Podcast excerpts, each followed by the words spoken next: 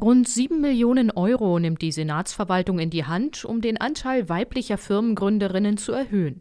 Mit dem Geld sollen in diesem und im kommenden Jahr mehrere Förderprojekte finanziert werden, erklärt Michael Biel, der zuständige Staatssekretär im Wirtschaftssenat. Wir werden ein Gründerinnenstipendium auf den Weg bringen. Das läuft dann über die IBB. Dort äh, wird man dann für seine Gründung, für seinen Lebensunterhalt, für Sachmittel Geld äh, über diesen Topf bekommen. Das ist äh, einmalig, das gibt es bislang so nicht. Dafür werden wir 4 Millionen Euro bereitstellen, noch in diesem Jahr. Außerdem will der Senat den Gründungsbonus aufstocken. Darüber können sich angehende Firmengründerinnen ab Mitte des Jahres bis zu 60.000 Euro sichern, 10.000 Euro mehr als ihre männlichen Kollegen.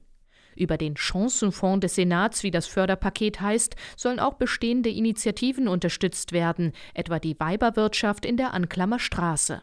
Das 7000 Quadratmeter große Unternehmerinnenzentrum beherbergt unter anderem die Gründerinnenzentrale, in der sich Berlinerinnen auf dem Weg in die Selbstständigkeit beraten lassen können. Der andere Teil sind die ähm, Netzwerkveranstaltungen, die wir regelmäßig im Monat anbieten, weil wir merken, wenn Frauen gründen, dann sind sie meistens so die einzigen in ihrem Umfeld und was ihnen fehlt, ist dieses Netzwerk. Erklärt Naida Ivasovic, die die Gründerinnenzentrale leitet.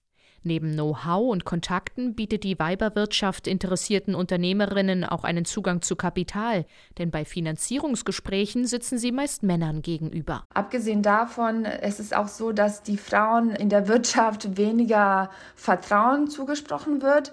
Also es ist wissenschaftlich bewiesen, dass ihnen andere Fragen gestellt werden als Männern. Männern werden nach Chancen gefragt und Frauen nach Risiken. Die Weiberwirtschaft gehört zu einem Kreis von Gründerinnen und Expertinnen, die an der Gestaltung des Förderpakets mitgewirkt haben. Die Runde soll den Chancenfonds des Senats wissenschaftlich begleiten und einen regelmäßigen Gründerinnenreport auf den Weg bringen.